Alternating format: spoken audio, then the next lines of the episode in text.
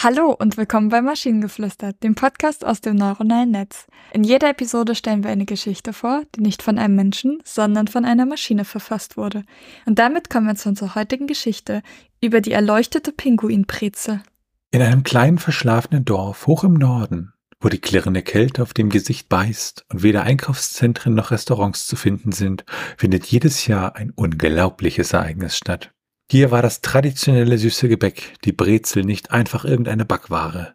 Es war ein heiliger Gegenstand und besonders eine Form der Brezel kam eine große Aufmerksamkeit zu. Die Pinguinbrezel. Die Pinguinbrezel war keine gewöhnliche Brezel.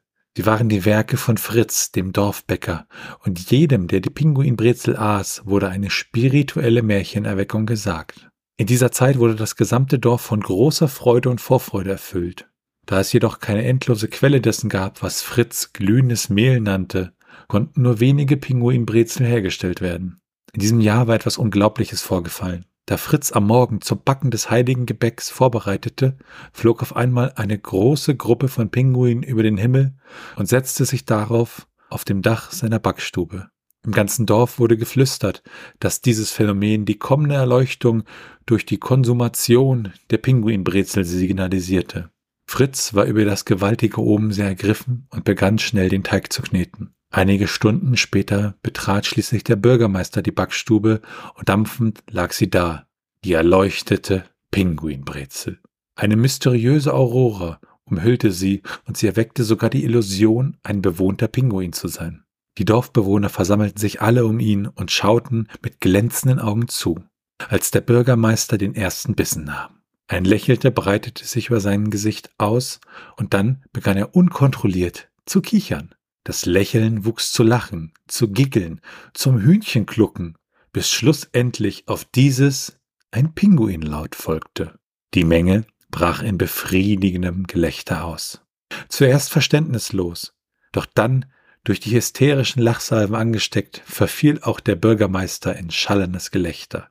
Denn nichts konnte entzückender sein als ein hoher Ortsbeamter, der eingekreist vom Dorfvolk Pinguinlaute ausstieg, getrieben vom Geist einer inspirierten Brezel. Das war die Macht der erleuchteten Pinguinbrezel. Sie erinnerte das Dorf daran, trotz des schroffen Klimas, der Entbehrung und des Mangels an glühendem Mehl, nicht die Freude am Lachen zu verlieren. Und dabei eben auch dem Absurdismus des Lebens manchmal voll Pinguin den Raum freizugeben. Grüße von Kafka. Oh boy. Also erstens, ich mag die Beschreibung von dem Dorf sehr, also dieses ganz am Anfang. Zweitens, es gibt Pluspunkte dafür, dass die Pinguine fliegen können. Ja. Drittens, ich habe Angst davor, was dieses glühende Mehl tatsächlich ist. Da hat er doch garantiert irgendwas mit Pinguin zu tun.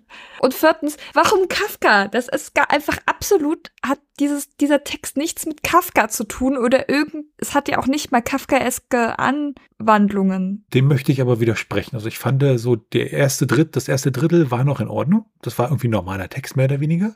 Ähm, den Begriff des glühenden Mails mag ich übrigens sehr. Ich weiß zwar nicht, was es ist, aber es klingt toll.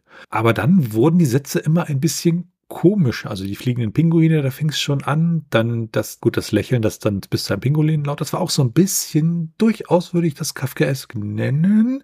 Und allein schon die erleuchtete Pinguinbrezel und, und das, äh, dieser Satz, äh, getrieben vom Geist einer inspirierten Brezel. Also das war schon ein bisschen absurd durchaus. Aber äh, doch, der letzte Satz dann Grüße von Kafka, der hat mich dann fast aus der Bahn geworfen, weil das war etwas unerwartet. Ja, schon alleine deswegen würde ich sagen, das ist wäre nicht Kafka. Aber ich weiß nicht, ich bin, ich bin nicht überzeugt und ich habe vor allen Dingen das Gefühl, dass Pinguinbrezeln kein Thema ist, über das Kafka schreiben würde. Ja, weil er nichts von Pinguinbrezeln wusste. Ach, wieder wahr.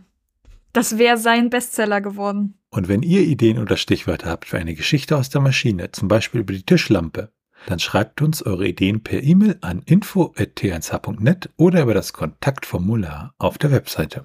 Bis zur nächsten Episode von Maschinengeflüster. Tschüssi. Bye bye.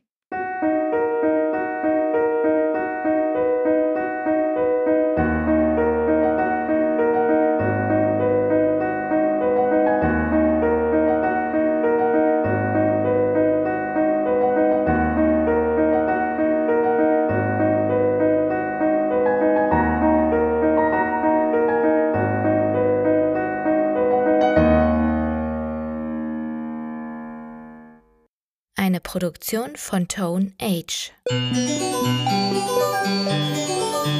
t1h.net